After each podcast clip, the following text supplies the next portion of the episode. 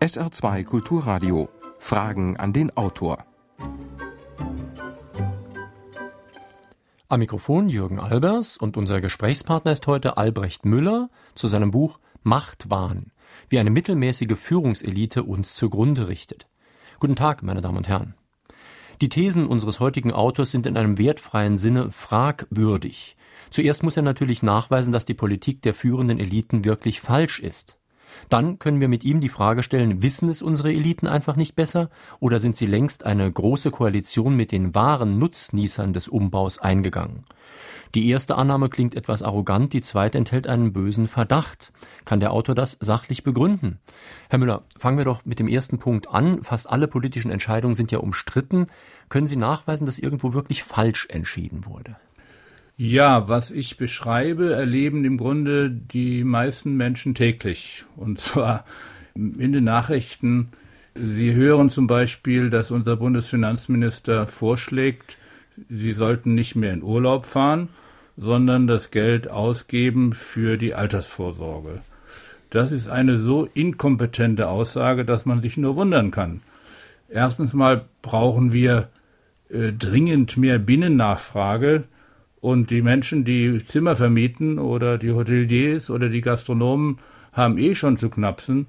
Und nun den Deutschen zu empfehlen, dass sie weniger in Urlaub gehen, ist, zeigt, dass unser oberster Finanzminister, der ja teilweise für Wirtschaftspolitik und vollständig für Finanzpolitik zuständig ist, offenbar keine Ahnung davon hat, dass unsere Wirtschaft des Anschubs bedarf und nicht der Bremse. Zum anderen hat er keine Ahnung von den Menschen, denn 40 Prozent zum Beispiel können gar nicht in Urlaub gehen. Denen einen solchen Rat zu gehen, ist albern. Und zum Dritten ist es so, dass äh, offenbar er mit der Versicherungswirtschaft verbandelt ist.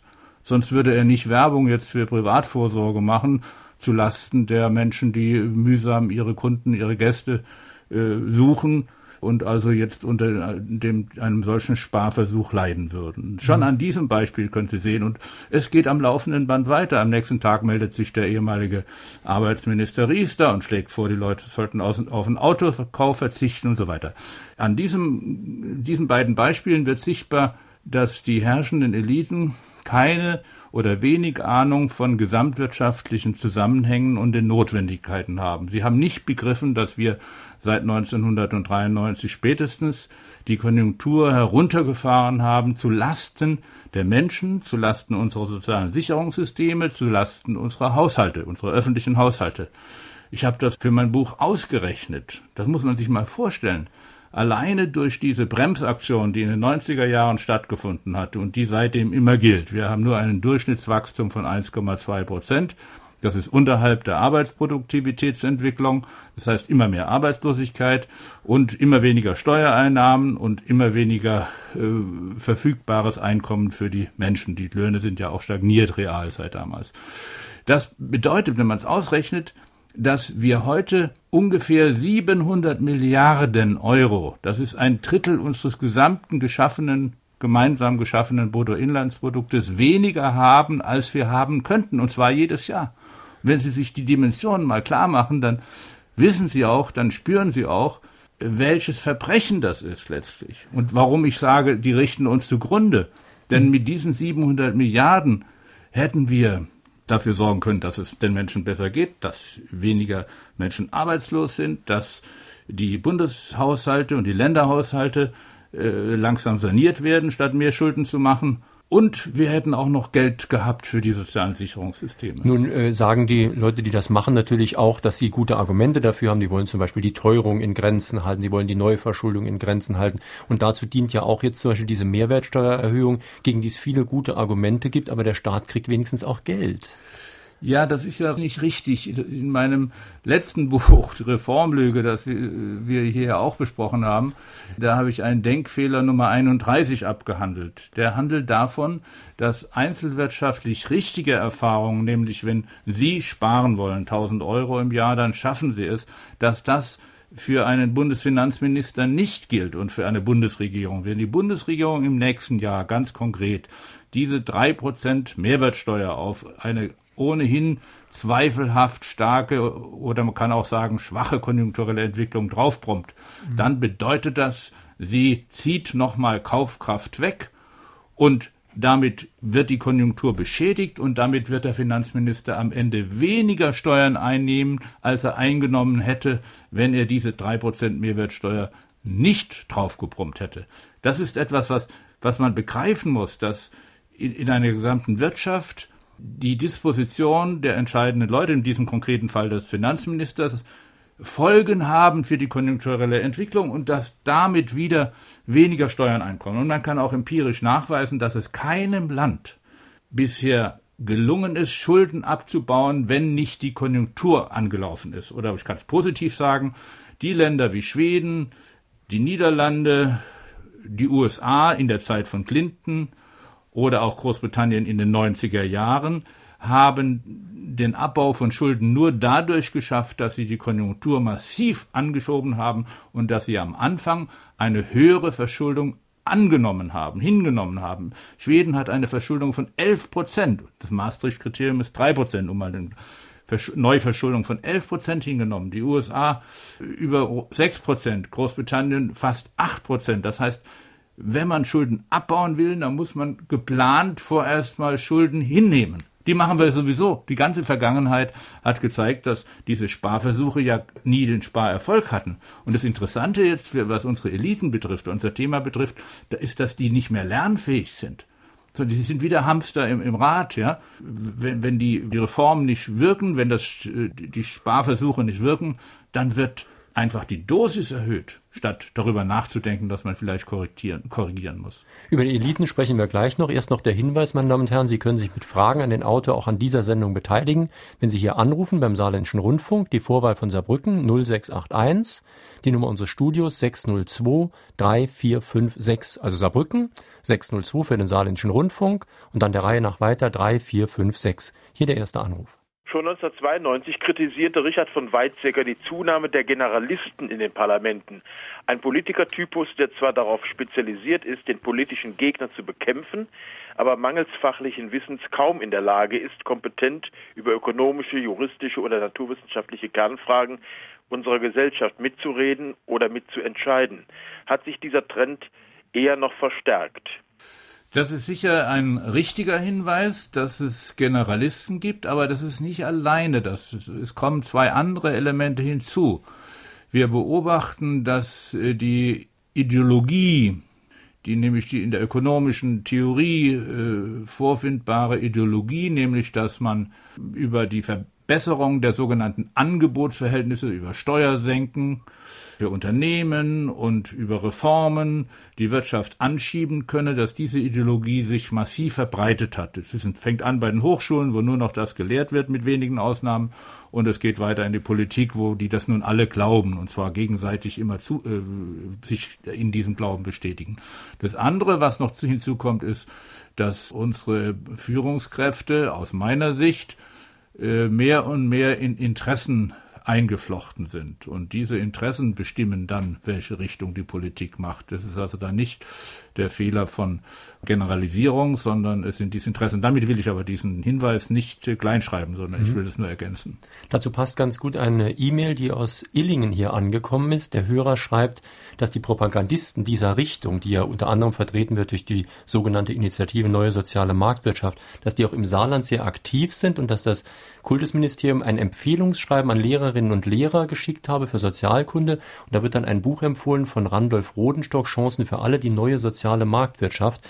Und der Hörer findet das sehr einseitig, dass diese Art der Information an die Schulen vermittelt wird, während andere nicht dorthin kommen. Also das ist ja eine ganz schlimme Entwicklung in unserem Land, dass inzwischen die Interessen der Arbeitgeber und in die Interessen dieser ideologischen Variante der Wirtschaftspolitik so gut organisiert sind, dass sie einmal selber propagandistisch enorm tätig sind, die Initiative Neue Soziale Marktwirtschaft, die in diesem konkreten Fall ja wohl auch äh, die, der Initiator ist, die haben enorm viel Geld und machen Propaganda und machen, lassen Leute Vorträge halten und dergleichen mehr. Und zum anderen ist es so, dass sich inzwischen diese Organisationen, die sind ja privater Art, sind ja Lobbyorganisationen, dass die sich auch des Staates bedienen. Im konkreten Fall das Kultusministerium hier im Land eben dann die Schriften dieser Lobbyorganisation verschickt. Das muss man sich mal vorstellen. Empfiehlt, ich glaube, er hat es empfohlen äh, nur. Empfiehlt. Ja. Okay, das ist, das ist ja fast dasselbe. Mhm. Und wenn Sie ein bisschen Zugriff oder Einblick in Schulleitungsbüros haben, dann werden Sie erleben, dass am laufenden Band solche Sachen stattfinden. Eine herausragende Einrichtung, wir nennen das bei uns in den Nachdenkseiten Krake Bertelsmann, ist die Bertelsmann Stiftung, die in weiten Bereich hineinwirkt in, in die Schulen zum Beispiel und die Hochschulen und dort äh, das öffentliche Leben bestimmt in einer Weise, die ich nicht mehr begreife. Hm. Ich begreife das ehrlich gesagt mit den Eliten auch nicht so ganz, denn das sind doch fast ausnahmslos Menschen, die haben eine gute Schulbildung, die haben ein Studium absolviert und Sie meinen jetzt, das sind trotzdem Leute, die nur geliehene Gedanken, ich zitiere, nachplappern und dieses Nachplappen, was bringt denen das? Also sind, korrupt sind sie doch bestimmt nicht alle.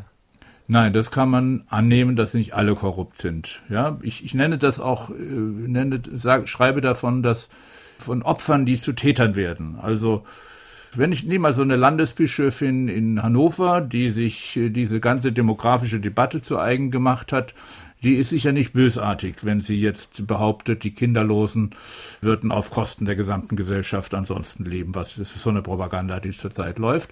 Und dennoch macht sie das. Und da wird sie zur Täterin aus meiner Sicht. Äh, und das kann man an vielen Beispielen nachweisen, dass das so funktioniert. Die, die gute Ausbildung allein ist es nicht, ja. Es muss ja anderes hinzukommen ein guter Politiker, ich habe das erlebt, ich war der Leiter der Planungsabteilung im Bundeskanzleramt und habe Helmut Schmidt und Willy Brandt erlebt. Und Willy Brandt zum Beispiel war ein guter Politiker, weil er die Fähigkeit hatte, sehr differenziert zu denken. Also nicht nur weitsichtig, sondern auch differenziert und die Folgen seines Tuns zu bedenken. Und das heute geschieht heute zum Beispiel nicht mehr. Da ist man erstaunt, dass eine Studie ergibt, dass die Arbeitslosigkeit psychische Folgen hat. Da kann ich mich nur wundern, wenn man dazu eine Studie braucht. Das weiß, weiß man als gut ausgebildeter Mensch, weiß man das eigentlich. Und dennoch denken die bestimmenden Leute an diese Folgen nicht. Und ich habe eine ganze Palette von Folgen mhm. aufgezeigt, an die sie nicht denken. Dann kommt eben die schon genannte Ideologie dazu. In meinem Fach der Volkswirtschaftslehre äh, wird heute eben diese bezeichnete Angebotstheorie gelehrt an den Hochschulen und die denken nur so. Und dann kommt ein drittes noch hinzu, gerade im ökonomischen Bereich werden wir ganz stark von jungen Betriebswirten beherrscht, die nur betriebswirtschaftlich denken, da bin ich nochmal bei den Folgen, die alles, was jenseits dieser engen betriebswirtschaftlichen Sicht ist, außer Acht lassen mhm. und deshalb auch die, Gesamt die Welt in ihrer breiten Dimension nicht begreifen. Es könnte aber auch noch etwas gelten, was Sie auch in Ihrem Buch bringen, und das gilt ja eigentlich für uns alle, wenn ich die herrschende Meinung mehr oder weniger nachplappere dann bin ich, wie Sie so schreiben, nie einsam, nie allein, nie isoliert, nie exotisch und das bringt so eine Art heimelige Wärme. Man ist also eingebunden in den herrschenden Trend Richtig, und das ist ja auch ganz schön. Eben und Sie und ich vielleicht, wir erleben, dass das nicht so ist. Äh, aber das ist eine, eine ganz wichtige Beobachtung. Das können Ihre Leser, Ihre Hörer auch äh, selbst beobachten.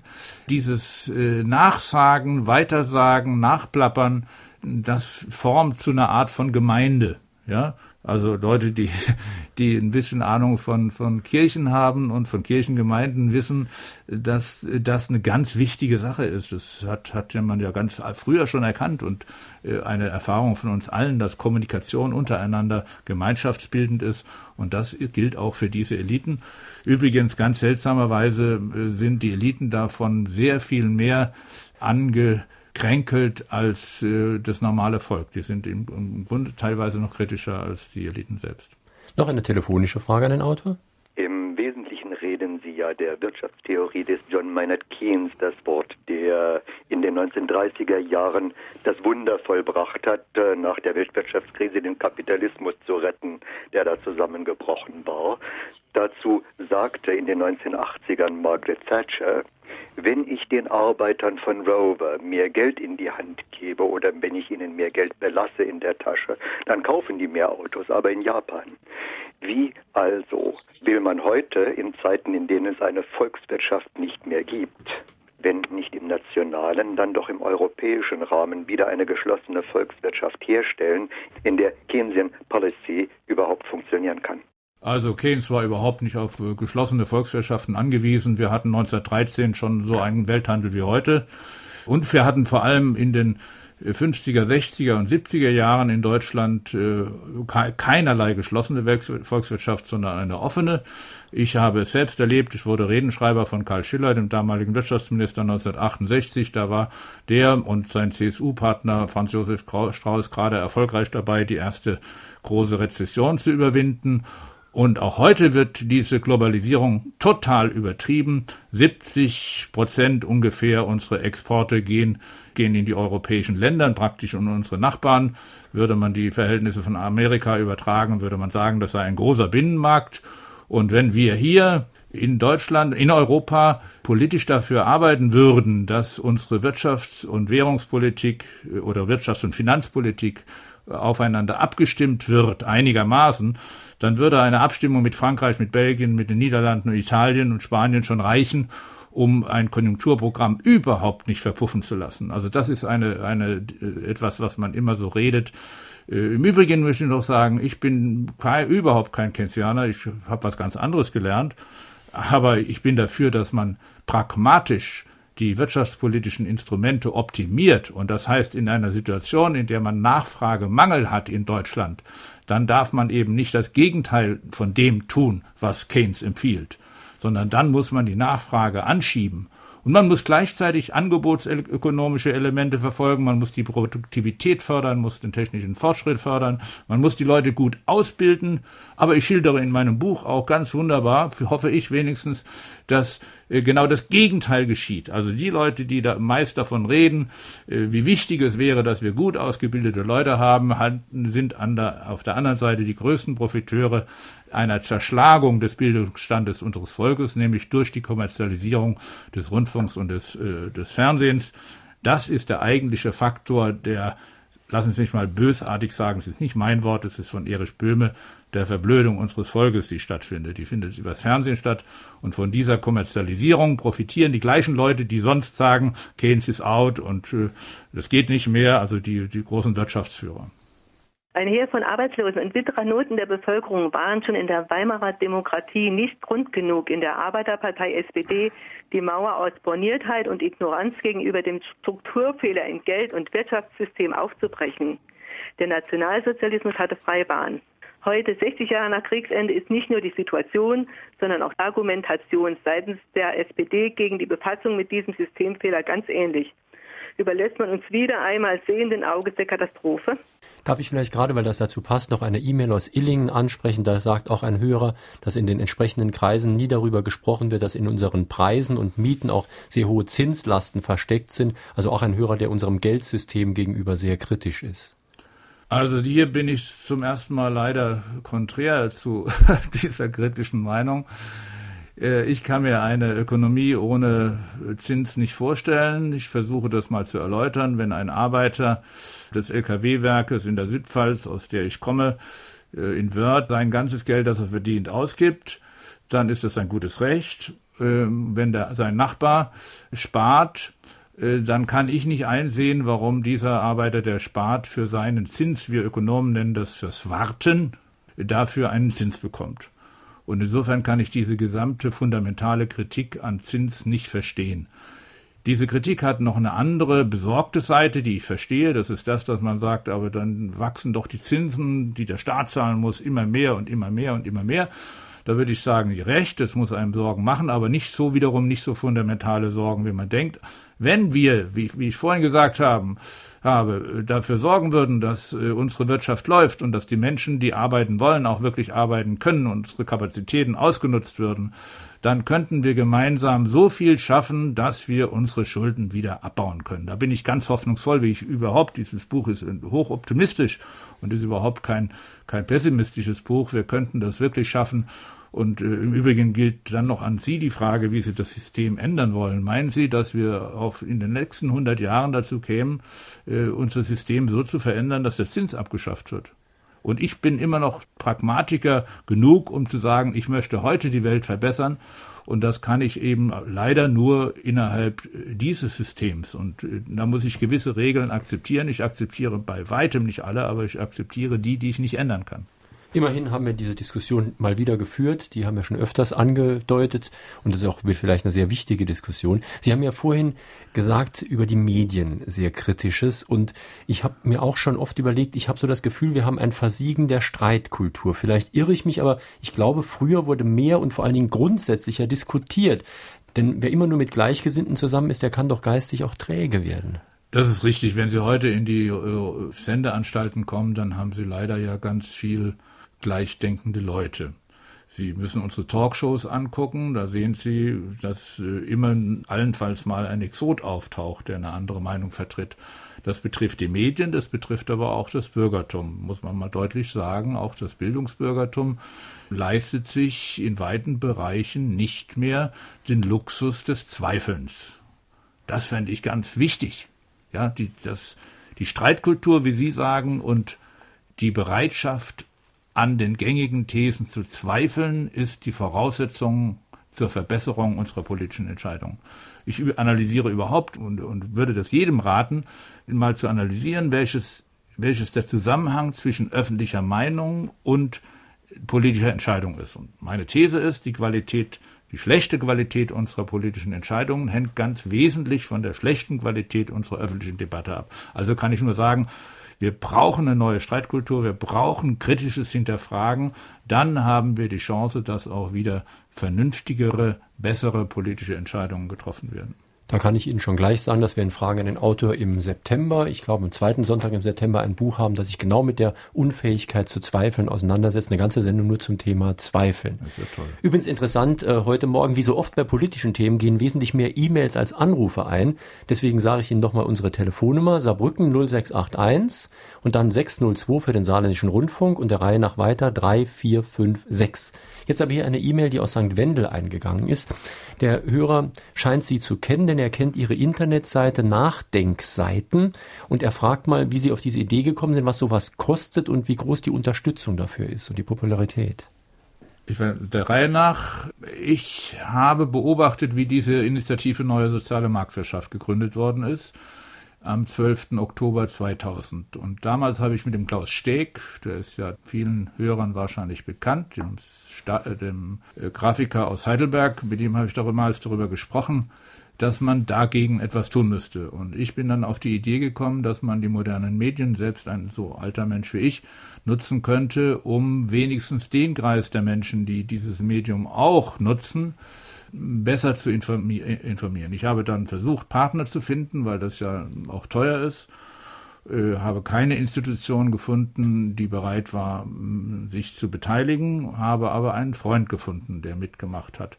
Und dann haben wir einfach begonnen im November 2003. Und äh, es ist unglaublich. Wir haben, ich sage es nur, wir haben am Anfang haben wir uns Gedanken gemacht, wie machen wir das? Wir brauchen ja auch andere Autoren. Äh, wie bezahlen wir das? Wir haben ja kein Geld dafür. Und Inzwischen haben wir keine Probleme. Wenn gute Leute wie Heiner Flassbeck oder wie ein, etwas schreiben, dann sagen sie uns das und dann dürfen wir diese Beiträge auch einstellen. Und wir haben vor allem ganz tolle Nutzer und Leser dieser Nachdenkseiten, die inzwischen äh, zehn davon, 15 davon, äh, uns jeden Tag, jede Nacht, muss ich sagen, die neuesten interessanten Artikel aus den deutschen Medien schicken, zugänglich machen, den Link und dann tun wir das zusammen, stellen wir das zusammen zu den Hinweisen des Tages. Das heißt, Leser von uns können jeden Tag bei uns unter der Rubrik Hinweise des Tages eine Übersicht über interessante Artikel in den deutschen Zeitungen nachlesen und kriegen damit ein Stück Diskussion. Und das ist offenbar ein solcher Service, dass schon deshalb äh, die, die Zahl der Nutzer enorm angesprungen ist. Hinzu kommt dann noch, dass einfach unsere Art, nämlich die Meinungsbildungsprozesse sichtbar zu machen und vor allem auch Manipulationen sichtbar zu machen und die Interessenverflechtungen sichtbar zu machen und die Korruption sichtbar zu machen, einen so hohen aufklärischen Effekt hat, dass uns äh, ganz viele Nutzer, und zwar täglich schreiben. Eine Variante ist, dass uns Leute schreiben, ich habe bisher gedacht, ich spinne, weil ich merke, ich bin ganz isoliert und um mich herum denken die Leute ganz anders und jetzt weiß ich, dass ich nicht alleine bin. Zumindest die Redaktion der Nachdenkseiten tickt wie ich und hinterfragt. Und die zweiten, die andere Gruppe hat gesagt, ich habe inzwischen äh, das alles schon geglaubt und ich bin Ihnen dankbar, dass Sie mich aus diesem Irrglauben erlöst haben. Und das macht einen enormen Schub für diese Nachdenkseiten aus. Ich kann es Ihren Hörern nur empfehlen. Hier ist gerade noch eine E-Mail aus Saarbrücken eingegangen. Ein etwas kritischer Hörer meint, wie passen Ihre Thesen über Dummheit oder Bösartigkeit und so weiter der Eliten zu ihrem eigenen Mitwirken im Apparat, auch wenn die von Ihnen beschriebenen Entwicklungen ja heute viel augenfälliger sind als zu ihrer aktivsten Zeit im Politgeschäft. Aber es gab ja auch damals schon diese Elitenmechanismen und so weiter.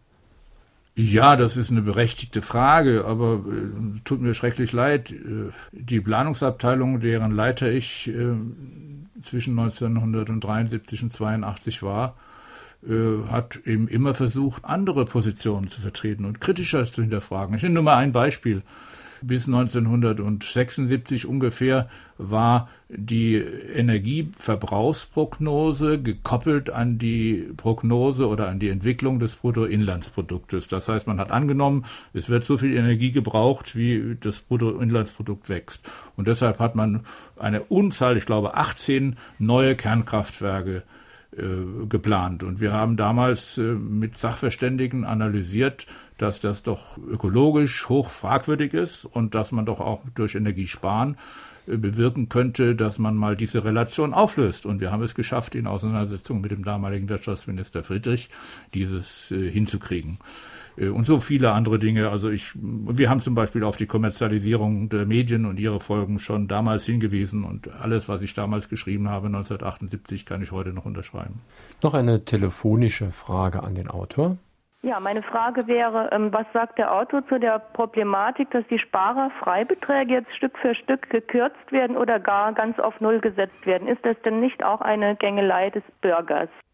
Das ist äh, sicher fragwürdig, wenn man all die anderen äh, Subventionen sieht, die es gibt. Ich habe deshalb nicht verstanden, warum man den Sparern diese kleine Gefälligkeit wegnimmt. Aber man hat eben bei den kleinen Leuten gespart und das so auch dieses hier. Wobei ich jetzt ehrlicherweise sagen muss, dass man als politisch Verantwortlicher natürlich immer fragen muss, soll man Sparen fördern oder Geld ausgeben fördern. Aber dieses Sparen war ja auch eine, etwas eine kleine Hilfe für, klein, für wenig verdienende Leute, dass sie auch äh, ein kleines Vermögen bilden können. Und zwar ein sehr bescheidenes. Und das finde ich schade, dass das gestrichen ist. Warum kommen so viele Politiker heute, das heißt so wenige Politiker heute aus dem normalen Berufsleben und so viele Politiker, die sind halt eben nur studiert und kennen das Berufsleben nur theoretisch. Und ich denke mir, da erwachsen ja auch ganz viele Probleme. Das ist sicher ein, eine Ursache der Probleme, aber das sollte man nicht. Äh, doch, ich gebe Ihnen recht. Also, dass die keine Berufserfahrung haben, ist, ist äh, sicher ein großes Manko. Andererseits ist aus meiner Sicht die Interesseneingebundenheit der Politiker und die wachsende Interesseneingebundenheit noch eine sehr viel kritischere Angelegenheit.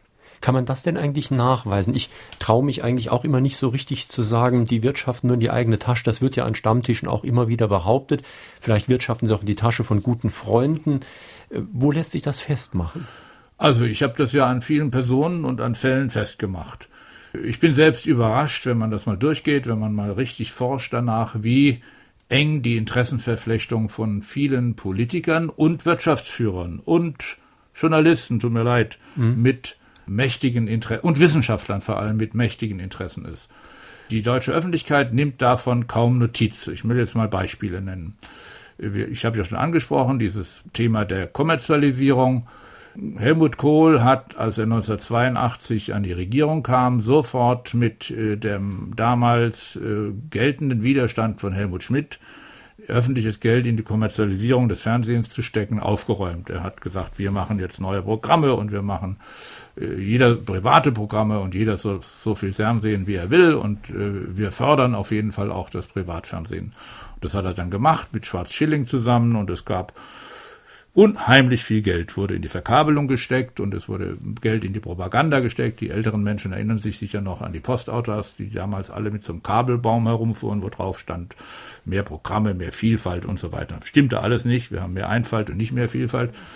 Gut, das ist damals geschehen. Profiteure dieser politischen Entscheidung waren der Bertelsmann-Konzern mit RTL und Kirch mit Sat1 plus äh, äh, Pro7 und äh, eigenartigerweise Jahre später bekommt Helmut Kohl einen Beratervertrag mit Kirch über 400.000 Euro im Jahr und das über mehrere Jahre hinweg. Und die ganze andere Gruppe, Schwarz-Schilling und Weigel und Birch, Bötsch, der auch mal Postminister war, bekommen auch Beraterverträge.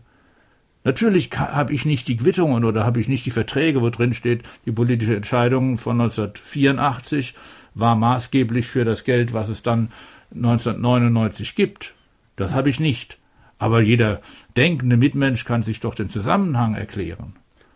Und so können Sie ein Ding nach dem anderen nehmen. Ja? Bei der Privatisierung ist es ja, das habe ich in Ihrem Buch gelernt, das war mir auch nicht so klar, auch ein bisschen so. Und zwar weniger ganz direkt, da wird ja etwas an Privatleute verkauft, aber in diesem ganzen Prozess des Verkaufens, da können einige Leute sich auch eine goldene Nase wird verdienen. unglaublich verdient, Rechtsanwaltshonorare, Steuerberaterhonorare, Beratungshonorare von Beratungsgesellschaften, äh, die sogenannten Transaktionskosten des, des Verkaufs der Wasserwerke von Berlin zum Beispiel oder die Transaktionskosten des Verkaufs äh, des hohen an, eines großen Anteils der Telekom an einen internationalen Investor zum Beispiel oder wenn uns noch ins Haus steht, dass die Bahn an die Börse geht und dann wird auch was verkloppt an Private. Mhm.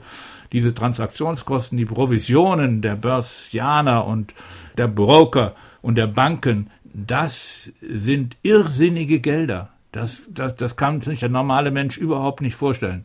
Da werden äh, 10 Millionen von privat verdienende Personen einfach so verdient und hunderte Millionen von Banken. Und ähm, deshalb versteht man heute Privatisierungsvorgänge nur, wenn man fragt, wer verdient daran. Man versteht überhaupt nicht mehr, warum ein Wasserwerk verkloppt werden soll oder die Abfallwirtschaft in Braunschweig verkauft wird oder warum sogar Universitäten oder Schulen inzwischen wird überlegt, ob man sie privatisiert.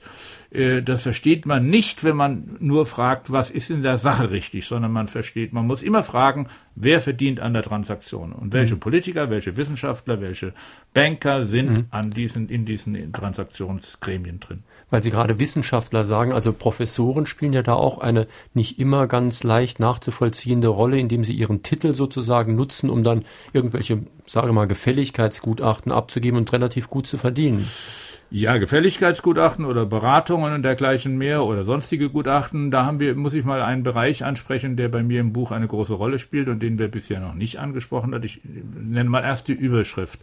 Ein Vorgang, der heute stattfindet, ist die Zerstörung wichtiger sozialer Einrichtungen von uns. Und dazu gehört die Zerstörung zum Beispiel der gesetzlichen Arbeitslosenversicherung und die Zerstörung des Vertrauens in die gesetzliche Rente. Nehmen wir das letztere Beispiel mal.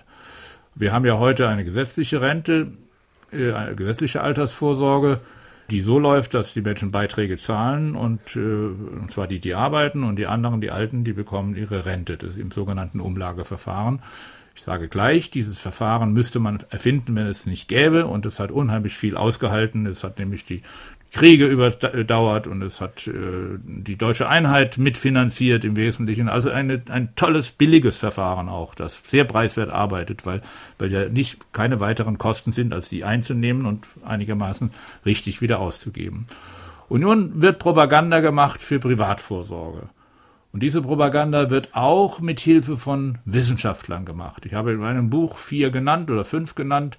Das ist der Vorsitzende des sogenannten unabhängigen Sachverständigenrates Rürup, das ist der Professor Sinn, das ist der Professor Miegel und der Professor Raffelhüschen. Die alle tauchen ja immer in Talkshows irgendwo auf und gelten als unabhängige Wissenschaftler. Tatsächlich ist der eine Mitglied des Aufsichtsrates von Ergo und der andere und alle zusammen sind äh, Vortragsreisende für den Heidelberger Finanzdienstleister MLP. Der Herr Raffelhüschen hatte, als ich das Buch schrieb, schon 40 Vorträge für MLP gehandelt. Und muss man mal wissen, dass äh, solche Vorträge nach meiner Sicht, ich weiß es nicht, aber aus meiner Sicht und meiner Erfahrung äh, fünfstellige Honorare auslösen. Also sagen wir mal 2000 Euro mal 40, das wären dann 80.000 Euro. Fünfstellige, nicht vierstellige. Oh. Ja, das habe ich haben jetzt Sie, nicht haben zu Sie hoffen falsch verstanden. Ja, so Honorare kriege ja, ich nie. Kriegen Sie nie. Also damit jeder weiß, fünfstellig fängt bei 10.000 Euro an. Natürlich hat, ich habe MLP geschrieben, Sie möchten mir doch mal sagen, wie die Honorare sind. Da haben Sie mir das natürlich nicht genannt, ja. Mhm. Aber wer ein bisschen Erfahrung hat, der weiß, welche Honorare gezahlt werden in diesem Bereich. Und dafür machen diese Wissenschaftler alles. Ja, Herr Rürup war mal mein Mitarbeiter, muss ich mich fast noch schämen dafür. Rürup sagt nun, wir müssen das verschieben mit der Relation der gesetzlichen Rente zu der privaten Rente zu einem Verhältnis von 60 zu 40. Heute ist das ganz anders, nämlich etwa 80 zu 20 oder noch mehr 90 zu. Und was, warum verschieben? Verschieben heißt, Beiträge, die heute fließen, werden dann Prämien für Privatvorsorge. Und nun können Sie ganz einfach ausrechnen, wenn Sie 10 Prozent der Beiträge von der gesetzlichen Rentenversicherung wegnehmen, dann hat die Privatvorsorge, die privaten Versicherungsrente haben dann einen Umsatzzuwachs von 15 bis 16 Milliarden Euro im Jahr, jedes Jahr. Wenn Sie sich das vorstellen, dann können Sie natürlich aus den 15 Milliarden zusätzlichen Prämien können Sie Wissenschaftler bezahlen, können denen Gutachten geben, können denen Institute hinstellen. Hier nicht allzu weit, die A6 äh, nach Osten in Mannheim gibt es ein Institut, das ist der Universität angegliedert, heißt MEA, Mannheim Institut für Forschung des Alterns, also für Demografie sozusagen, wird von Börsch Supan geleitet. Das ist zum großen Teil von der Versicherungswirtschaft bezahlt, hat aber das Image eines universitären Instituts. Da sehen Sie wieder, das wie vorhin bei dem Beispiel Ihres Hörers, sehen Sie die Vermischung von privaten Interessen mit öffentlichen Einrichtungen. Die sind inzwischen also so frech geworden, diese privaten Interessen, verzeihen Sie die Sprache, so anmaßend, dass sie schon zugreifen auf öffentliche Einrichtungen. Inzwischen sind sehr viele Anrufe eingegangen. Das geht hier wirklich immer Schlag auf Schlag. Hören wir gleich den nächsten. Herr Müller, glauben Sie, dass Sie sich selbst genügend um Gottes Weisheit bemüht haben, die ja sehr wichtig ist in menschlichen Belangen? Und zweitens, denken Sie nicht, dass Arbeitslosigkeit zermürbend ist, wie ich es selbst erfahren habe, dass sie Jugendlichen nicht erlaubt, Erfahrungen zu machen, die für ihr Erwachsenenleben in sämtlichen Bereichen, nicht nur in materiellen Bereichen, sondern auch in geistigen und geistlichen und seelischen Bereichen ganz wichtig ist. Sie haben völlig recht. Ich habe das vorhin schon mal angesprochen, dass die Folgen der Arbeitslosigkeit, gerade auch bei Jugendlichen, nie gearbeitet zu haben, nie die Chance gehabt zu haben, äh, diszipliniert tätig zu werden und dabei auch wieder was zu lernen. Diese Situation macht ein Leben kaputt. Und diese Folgen der Arbeitslosigkeit werden von den herrschenden Ideologen, die nun immer die Ökonomie runterbremsen und die Löhne senken und die Leute und schon sich damit abgefunden haben, dass es hohe Arbeitslosigkeit gibt und Vollbeschäftigung nicht mehr gibt, äh, dies wird einfach nicht gesehen. Diese Folgen werden nicht gesehen. Und das, da haben Sie völlig recht. Mit Gottes Weisheit würde ich mir wünschen, dass die Parteien, die sich christlich nennen oder die sonst äh, damit arbeiten, mit dem Christentum, dass die endlich mal dieses wahrnehmen, dass sie diesen christlichen Geist nicht mehr ernst nehmen in der Politik und in politischen Entscheidungen. Welche Quellen und Medien außer seinem Buch empfiehlt der Autor als Gegengewicht zur gängigen neoliberalen Ideologie und was kann jeder Einzelne zur Verbesserung der Situation tun? Prima, äh, dass Sie das fragen. Ich fange hinten an und zwar ein bisschen historisch. Als ich jung war, nicht weil das die schöne Zeit war, aber es war schon in den 60 Jahren eine bessere Zeit. Da, wenn wir uns trafen mit Freunden, dann lag auf dem Tisch das neueste Rororo aktuell und wir haben über das diskutiert. Heute bei den jungen Leuten wird ganz wenig über gesamtgesellschaftliche Sachen diskutiert. Also, wenn Sie eine Chance haben, bei älteren oder bei jungen Leuten Einfluss zu nehmen darauf, dass die mal wieder was diskutieren, dann sollte man was tun, weil wir dieses kritische Salz in der Suppe wieder aufbauen müssen. Das ist ganz, ganz wichtig. Diese Empfehlung mit den Zeitungen ist eine heikle Frage. Da tue ich mich schwer. Gucken Sie mal in Nachdenkseiten, wenn Sie Internetzugang haben. Wenn Sie das nicht haben, dann äh, ja, dann. Hören Sie Fragen an den Autor, das ist auch schon etwas. Ja. Ne? Hier ist gerade noch eine E-Mail eingegangen aus Ottweiler, die passt ganz gut dazu. Der, es ist ein Mann, ja, der Schreiber fragt, was Sie von der Müdigkeit des Wählers halten, ob der Wähler in der Lage ist, dieses Dilemma mit demokratischen Mitteln, also Wahlen etc. zu ändern. Und was halten Sie von mehr direkter Demokratie, zum Beispiel Volksbefragungen? Von Volksbefragungen halte ich äh, nicht so schrecklich viel, weil ich der Meinung bin, dass heute die mächtigen Gruppen immer die Möglichkeit haben, über die Medien die Meinung der Menschen zu beeinflussen. Das, deshalb bin ich da skeptisch. Ich will das nicht ablehnen. Ich, äh, wenn man Glück hat, dann dann äh, schafft man es auch, dass man die, die, die, die Meinung durch, durch die Art der Werbung für eine solche äh, direkte Frage an die Wähler, dass man das schaffen, dass man die beeinflussen kann. Aber ich, ich bin skeptisch, weil die anderen halt in den Medien stark sind. Die andere Frage war, Entschuldigung. Moment, jetzt habe ich gerade E-Mails gelesen, ja. da sieht man wieder meine Doppelbelastung. Äh, ja, es ging darum Wahlen. Was Ach so, um die Wahlen. Ja, halten, über Wahlen ja, das genau. Ändern, ja. Die, groß, das, die große Gefahr ist, und die zeichnete sich bei der letzten Bundestagswahl schon ab, dass äh, eintritt, was sich manche Eliten ja auch versprechen, äh, dass die Leute, die besonders drangsaliert werden, die Arbeitslosen und die ungerecht Behandelten, dass die aus der politischen Beteiligung ausscheiden und dass sie nicht mehr wählen gehen. Äh, Reagan ist bei seiner Wahl äh, erfolgreich mit 26 äh, Prozent aller Amerikaner gewählt worden, das, weil er die, die Beteiligung auf diese vorher auf 50 Prozent runtergedrückt mhm. hat, durch, dadurch, dass die Menschen halt keine Lust mehr hatten. Mhm. Und die Gefahr steht bei uns auch ins Haus. Dagegen kann man nur mobilisieren. Und das, uns, das ist unsere einzige Chance. Wir können nicht anders als durch Beeinflussung der öffentlichen Meinung und durch Beeinflussung über Wahlen Einfluss nehmen auf die Politik. Inzwischen sind auch einige Mails von weiter weg eingegangen. Aus Hannover stimmt Ihnen zum Beispiel ein Hörer zu, dass das rein betriebswirtschaftliche Denken immer zunimmt und er entdeckt auch in seinem persönlichen Umfeld, also im Bereich eines Steuerbüros, immer mehr nur noch renditehaftes Denken. Ein anderer Hörer aus Erfurt schreibt, Moment, ich hab's gleich, ja. Er schreibt, ob sie es für einen Zufall halten, dass linkes, nicht extrem linkes, wohl bemerkt, Gedankengut und linke Politiker allenfalls als Exoten in der Talkshow auftauchen. Das halte ich nicht für Zufall. Die sind Alibis und sie sollten auch nicht darauf verzichten, äh, dahin zu gehen, mhm. aber sie sind natürlich auch ein, wirklich ein Stück äh, Versuch, Glaubwürdigkeit für diese Sendung zu kriegen und zu erhalten. Deshalb, wenn ich da, da bin, leider werde ich in große Talkshows nicht eingeladen, äh, aber wenn ich da mal die Chance habe und hatte, äh, dann habe ich immer versucht, auch klarzumachen, was da geschieht und habe immer versucht, auch die Meinungsbildungsprozesse und die Manipulation sichtbar zu machen. Könnte man sich vorstellen, dass es eines Tages bei uns in Deutschland in der Regierung statt eines Kanzlers nur noch ein Präsident geben würde? Nee, das kann ich mir nicht vorstellen, weil die Verfassung eine andere Struktur unserer Regierungseinrichtungen vorsieht. Hören wir gleich hin. Sind da vom Autor nicht die Schönredner entlarvt? Danke allein für den Buchtitel, denn besser kann man ja nicht ausdrücken, was derzeit von den Politikern abgezogen wird, denn, da, denn das ist ja zum Himmel schreiend.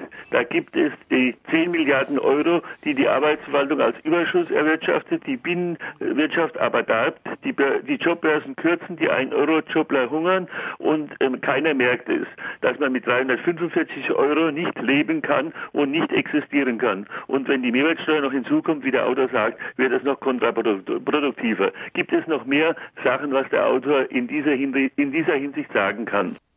Ja, es gibt noch, es gibt noch schrecklich vieles in diese Richtung. Das äh, kann ich jetzt nicht alles sagen, aber Sie haben schon ganz wichtige Punkte genannt.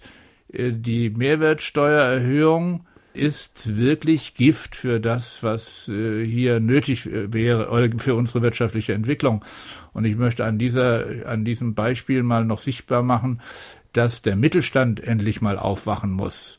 Der Mittelstand, also jetzt rede ich mal vom Einzelhandel und von den Handwerkern, die ja alle Leidtragende dieser Mehrwertsteuer sind, äh, die rühren sich nicht genug. Dabei hätten sie so gute Gründe. Sie haben nicht nur den Grund, nämlich zu sagen, es fehlt an Binnennachfrage und deshalb darf man nicht noch eine Mehrwertsteuer erhöhen, sondern es gibt noch einen anderen, der in der öffentlichen Debatte bei uns überhaupt nicht da ist und weil Sie fragten, was habe ich noch sonst noch an Gedanken, dann will ich Ihnen den noch nennen. Die Mehrwertsteuer wird bei exportierenden Unternehmen zurückgegeben. Also alles, was bei der BASF zum Beispiel anfällt, angefallen ist, schon an gezahlter Mehrwertsteuer und an dem, was äh, für ein Exportprodukt dann noch an Wertschöpfung stattfindet und eigentlich mehrwertsteuerpflichtig wäre, äh, wird erstattet beim Export eines Gutes. Also das Finanzamt das heißt, zahlt das Geld zurück. Das zahlt das Geld zurück. Das heißt, Exporte sind mehrwertsteuerfrei. Und zusätzliche Mehrwertsteuer wird natürlich vom Export auch nicht getragen. Das heißt jetzt aufs Ganze gesehen ist diese Mehrwertsteuererhöhung und jede weitere Erhöhung ist eine Verschiebung der Last zu Lasten des auf den Binnenmarkt konzentrierten Gewerbes und das sind eben Handwerker und sind kleine Betriebe, für die, die für die hiesige Versorgung arbeiten und das ist der Einzelhandel. Die müssen tendenziell mehr bezahlen an dem, was wir an öffentlichen Aufwand treiben und die großen Unternehmen müssen tendenziell weniger äh, zahlen.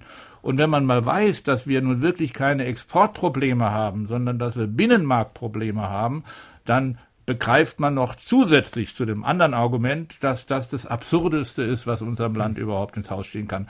Und jetzt nochmal zurück zu meinem Anfangsgedanke. Ich würde nun wirklich die, diesen Mittelstand diese Gewerbe, Einzelhändler, Handwerker mal bitten, endlich sich auf die Hinterbeine zu stellen und sich nicht weiter vor den Karren äh, der Großwirtschaft und der exportorientierten Großwirtschaft spannen zu lassen. Hier ist noch eine kritische E-Mail eingegangen, weil Sie immer langanhaltendes Wachstum fordern. Sie sagen, wir brauchen Wachstum. Der Hörer hat da einfach Zweifel, ob das gehen kann, weil ja das exponentiell gesehen zu Verdopplungen führt und so weiter, dass also ein größeres Wachstum über langen Zeitraum nicht möglich ist. Und er meint, dass man die fragwürdige Größe Bruttoinlandsprodukt vielleicht durch etwas anderes ersetzen müsste. Also das halte ich für äh, nicht äh, richtig, muss ich sagen. Ich kenne diese Kritik, das ist mir auch klar und die hat auch in gewisser Weise äh, eine Berechtigung, weil wir ja unseren Planeten nicht unendlich überlasten können mit äh, weiteren, mit der Produktion weiterer Güter, die die Umwelt schädigen. Aber dann muss man also wirklich mal überlegen, ob es äh, wirklich so ist, dass wir Wachstum bräuchten, das schadet. Und ich will jetzt mal ganz konkret äh, das benennen. Wenn ein Gastwirt in meiner Region oder hier im Saarland wenn der Stadt mit 30 Prozent, mit 60 Prozent ausgelastet ist, dann ist das ökologisch von überhaupt keiner Bedeutung. Und wenn ich nun weiß, dass ganz viele Familien von Arbeitnehmern heute gar nicht mehr ausgehen können, weil sie das Geld nicht mehr dafür haben, dann sieht man auch, dass es überhaupt nicht schlimm wäre, wenn die ein bisschen mehr Geld hätten und es würde ein bisschen mehr wachsen und der Gastwirt hätte ein bisschen mehr zu tun. Oder ich weiß zum Saarland, dass hier die Lehrer zum Beispiel extrem unter Arbeitsdruck stehen. Und zwar in einer Weise, die schon die Kreativität und ihre Bereitschaft, mit Kindern gut umzugehen, einschränkt. Das gilt auch für andere Bundesländer. Ich will es nicht auf hier beschränken. Wir haben ein Lehrer-Schüler-Verhältnis, bei dem die Schülerzahl so groß ist, dass die Lehrer äh, mit den sogenannten heterogenen Gruppen von Schülern, nämlich Ausländerkindern, Aussiedlerkindern und einheimischen Kindern, überhaupt nicht mehr äh, kindgerecht umgehen können. Das heißt, wenn ich jetzt die Schüler-Lehrer-Relation verbessere zugunsten von ein bisschen mehr Lehrern auf 100 Schüler, dann ist das doch kein schädliches Wachstum. Oder ich nenne ein drittes Beispiel, wenn wir, ich komme aus, eben aus dem Oberrheingebiet, wenn wir dazu kämen, dass die Bäche, die dort alle begradigt sind und äh, dazu führen, dass am Rhein ganz schnell Hochwasser ist, wenn oben mal ein Gewitter stattfindet, wenn wir die wieder meandrieren ließen, dann ist das ökologisch überhaupt kein Problem. Im Gegenteil. Und, Im Gegenteil. Ja. Und so könnte ich Ihnen viele andere Beispiele nennen. Äh, bitte machen Sie diese Wachstumskritik nicht immer mit. Äh, es hat auch noch eine andere Seite, nämlich die Arbeitnehmerschaft wird aus der aus der Situation, nämlich am kürzeren Hebel auf dem Arbeitsmarkt zu sitzen, nur rauskommen, wenn diese Ökonomie wieder in Bewegung kommt. Und deshalb ist es auch eine ganz wichtige arbeitnehmerfreundliche Aktion, dass das Bruttoinlandsprodukt wieder wächst. Es, aber wie gesagt, es muss das Richtige wachsen und das kann man auch steuern. Meine Damen und Herren, drei, die heute Morgen hier angerufen haben und eine Frage an Albrecht Müller gestellt haben, bekommen demnächst vom Drömer Verlag sein Buch Machtwahn zugeschickt, Ladenpreis 19,90 Euro. Heute sind das Ilonka Weber aus Ottweiler, Sebastian Rau aus Saarbrücken und Gisela Brill aus Lebach. Noch ein Anruf bitte. Wenn man die Wirtschaft durch höhere Verschuldung ankurbeln würde, gäbe es eine Kollision mit den Maastricht-Verträgen. Sollte man die Strafzahlungen in Kauf nehmen oder was hätte es für Folgen, aus den Verträgen auszusteigen? Na, da muss ich noch mal erläutern. Ich bin nicht für höhere Schulden. Ich bin dafür, dass man effizient, wirksam Schulden abbaut.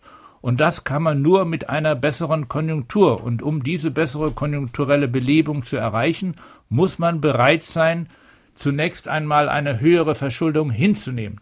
Und da Brüssel bisher bei uns ja auch akzeptiert hat, dass wir das Maastricht-Kriterium verletzt haben, bin ich ganz sicher, dass wenn unsere Bundesregierung nach Brüssel ginge und würde sagen, Leute, das ist unser Konzept, wir wollen wie die von mir schon genannten Schweden, die Briten, die Clinton in den USA, wir wollen durch Ankurbelung unserer Wirtschaft Schulden abbauen, dann würden die Brüsseler dies auch akzeptieren. Und wenn sie es nicht täten, würde ich eine Riesenagitation gegen Brüssel machen in diesem Fall.